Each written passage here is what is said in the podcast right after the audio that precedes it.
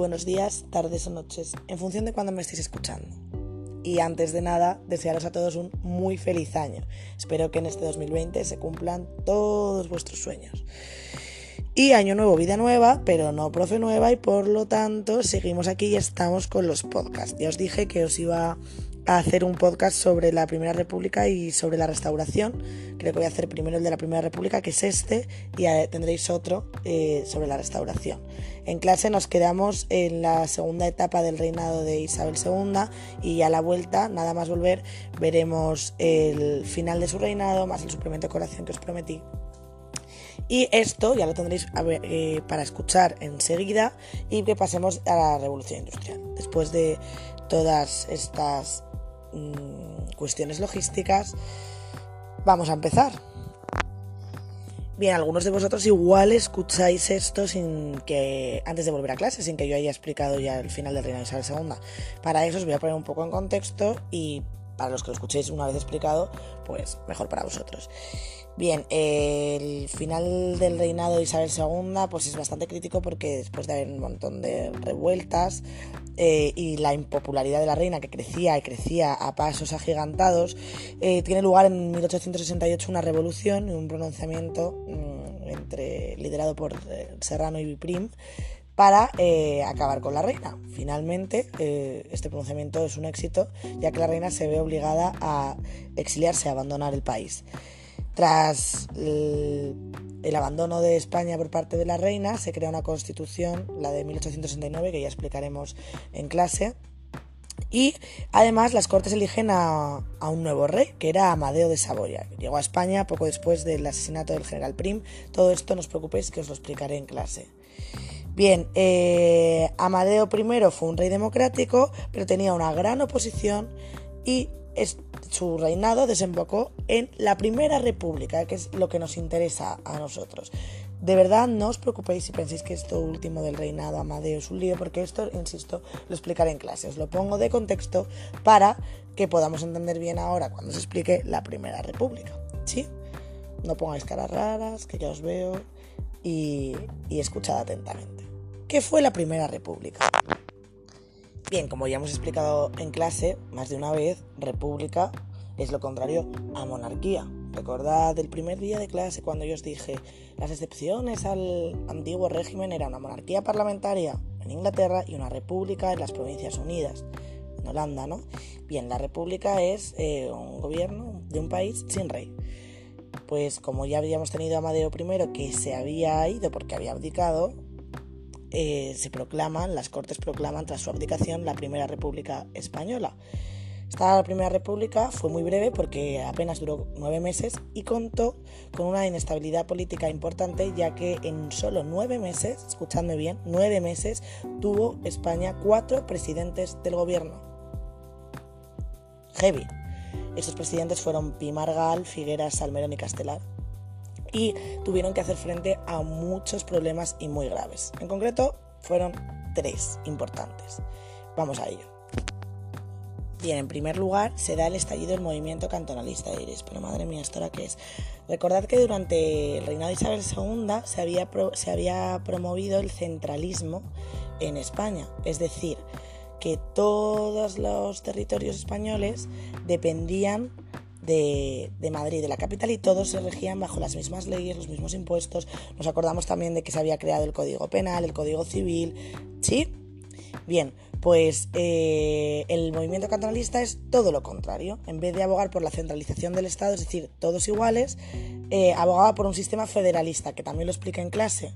Eh, era una interpretación radical del federalismo, que proponía una organización territorial de España como una república federal. habíamos hablado también en clase, ah, explicando el federalismo, pues que por ejemplo Estados Unidos es un, es un sistema federal, porque cada estado ¿no? Tiene sus propias leyes. Igual en California el matrimonio homosexual es legal, pero en otro estado, por ejemplo Texas, no.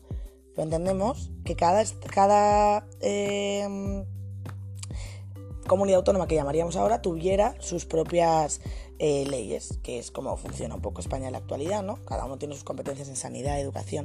Bien, pues el movimiento cantonalista eh, proponía que España fuera una república federal de 17 estados Lo que ocurre es que en julio de 1873 se crean los cantones o repúblicas independientes en sitios como Cataluña, que no nos sorprende, Málaga o Cartagena.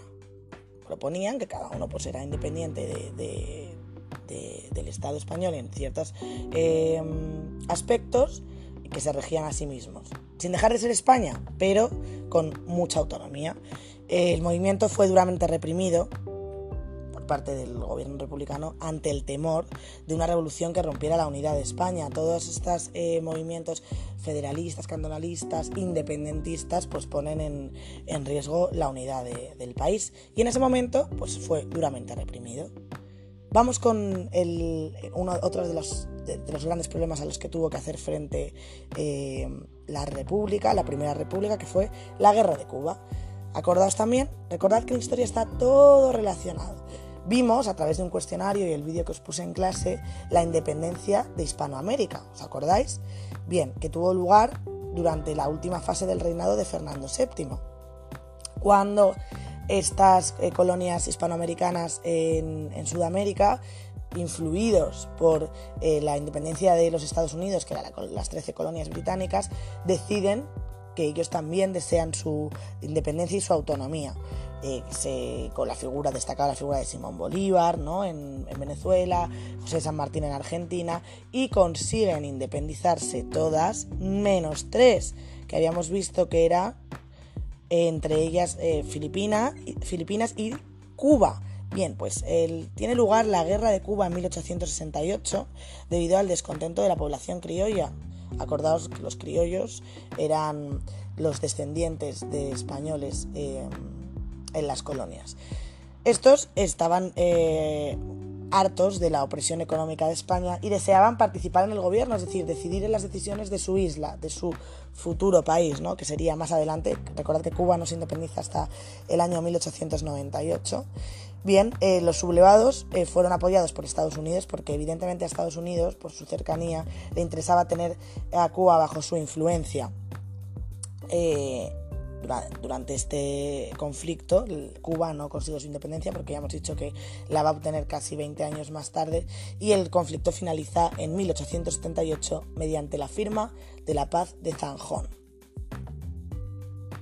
Bien, y por último, otro de los conflictos a los que tiene que hacer frente la República es la Tercera Guerra Carlista. Y diréis, pero Carmen, ¿cómo que la tercera? Si nos quedamos en que solo había habido una, ¿no? La primera guerra carlista que tiene lugar tras la muerte de Fernando VII entre Carlos María Isidro y eh, los liberales que apoyaban a Isabel, ¿no? Carlistas e isabelinos, ¿cómo que es la tercera? Bien, porque entre 1846 y 1849 tuvo lugar la segunda guerra carlista. Eh, que se dio fundamentalmente en Cataluña debido al fracaso de los intentos de casar a Isabel II, la reina, con el pretendiente carlista Carlos Luis de Borbón. O sea, fue la segunda. Y la tercera, que es la que nos incumbe ahora, eh, fue promovida por el pretendiente carlista Carlos VII, se inicia en 1872, afectó a la gran, parte del territorio de nuestro país y bueno, ya finaliza durante el reinado de Alfonso XII. Os estaréis preguntando por Alfonso XII, ¿ahora qué pinta? Bien, vamos a hacer un, breve recorrido para que no nos, liemos. ¿no? Habíamos tenido a Fernando VII, después de Fernando VII a Isabel II, con las regencias de María Cristina y Espartero. Después, en 1868, se acaba el reinado de Isabel II debido a la Revolución de la Gloriosa. Se había traído fuera de España a Amadeo I, que ya veremos quién es, os explicaré tranquilamente en clase, y Amadeo I había abdicado debido a la situación de inestabilidad en España, se había dado la Primera República. Bueno, pues tras la Primera República, que, que, presenta un caos a nivel general en todo el país, el general Pavía da un golpe de Estado, disuelve las Cortes en enero del 74, pero un nuevo pronunciamiento protagonizado por el general Martínez Campos, todo, acordaos que son todas las calles de Madrid, Martínez Campos, donde se encuentra el, el British, que seguro que muchos vais, eh, en diciembre de 1874, y restaura la dinastía de los Borbones. De ahí que el siguiente podcast que os voy a mandar se llame La Restauración o El Retorno de los Borbones. Va a volver Alfonso XII, que es hijo de nuestra amiga Isa. Bien, eh, aquí acabaría la Primera República. Eh, espero que esto lo escuchéis que todas las dudas que tengáis me las hagáis saber en clase, que sabéis que esto es para que me escuchéis cuando queráis, las veces que queráis, a la velocidad que queráis, que ya me sé que me ponéis a 25.000 revoluciones y a, mm, y a, ninguna, para que parezca que estoy mm, prácticamente eh, dormida o drogada, vamos. Entonces esto lo tenéis aquí para, que, para escucharme cada vez que queráis. Pero si os tenéis dudas, que por supuesto es normal, me las preguntáis en clase, estoy abierta a todas las dudas. Trabajaremos, haremos alguna actividad sobre la República en clase también. No os agobiéis, ¿vale? Entonces, esto lo, lo escucháis siguiendo el libro, que es la página 103, os lo pondré en el email cuando os lo envíe, y, y todas las dudas que tengáis ya sabéis que me las decís en clase. Bien, nos escuchamos en el siguiente podcast, que os lo mandaré, si no hoy, pues mañana sobre, recordad, la restauración borbónica en España. Muchísimas gracias por escucharme de nuevo y nos vemos prontito. Un beso.